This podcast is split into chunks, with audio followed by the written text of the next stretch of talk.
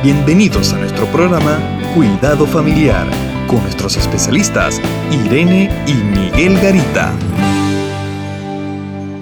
Hoy estaremos hablando sobre disciplina en el hogar. En Proverbios 22.6 dice, Dale buena educación al niño de hoy y el viejo de mañana jamás la abandonará. En otra versión dice, la senda por la cual comenzó el joven a andar desde el principio, esa misma seguirá también cuando viejo. Y entre paréntesis dice, esto es, conservará, siendo viejo, las buenas o malas mañas que aprendió de niño. Muy interesante. Para hablar de disciplina, debemos tener claro qué es la definición de disciplina y es un conjunto de leyes o reglamentos. La disciplina no es solo como castigo, es guiar al niño para ayudarlo a madurar y a desarrollar su carácter. Bueno, una buena disciplina, eh, lo primero que tiene que hacer es que el niño aprenda a disciplinarse a sí mismo. Llega un momento en que la disciplina le da ese control a los niños. Pero también, cuando hablamos de características de una buena disciplina, es que debe ser discreta, digo yo. Eh, discreta quiere decir que es algo entre el papá y el hijo. Muchas veces yo oigo papás que le dicen, viera lo que me hizo mi hijo, y lo andan contando a todos como una gran cosa. Y el niño está oyendo eso y dice, bueno, algo, algo hice tan especial y en lugar de negar o, de cerrar que es algo feo lo que dijo, eh, más bien como que le estimula a seguir repitiendo conductas feas. Entonces la discreción entre padre e hijo. La disciplina también debe ser constructiva. Necesitamos que construya algo. No es simplemente decir no lo hace. Una de las cosas que estamos pasando los eh, padres en este tiempo es que se han dado muchas leyes en favor de los hijos.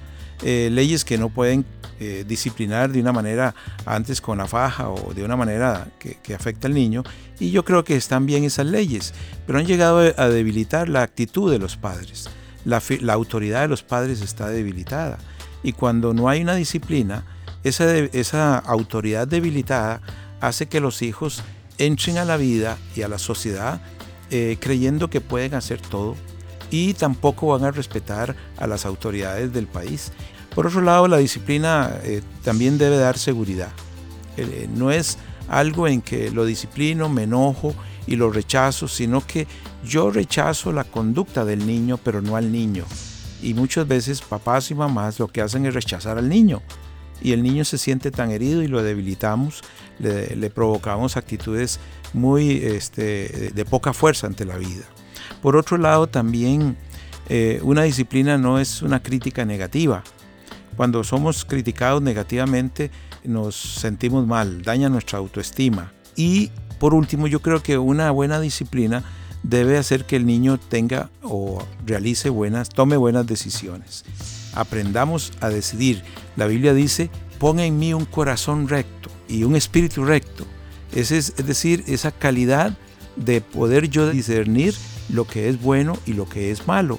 Y solo cuando hay una buena disciplina me lleva a mí a crear esa, esa capacidad para discernir. Algo muy importante que no debemos dejar de lado es la comunicación en la disciplina. Y yo creo que es como una llave para poder entrar. Una buena comunicación. Esto es guiar, educar e instruir en esa buena comunicación. Y la buena comunicación va en los dos sentidos. O sea, yo hablo con el niño, pero espero también oír al niño. Los padres deben tener la capacidad de oír, de escuchar y de entender. Ahí me salta el versículo de Santiago 1.19, listos para oír y muy tardos para hablar.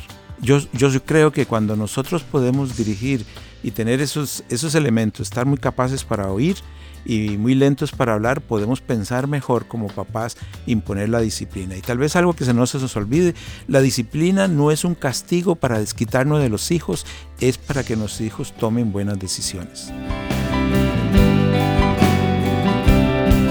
Contáctanos a www.mesoamericaregion.org sección Cuidado Familiar.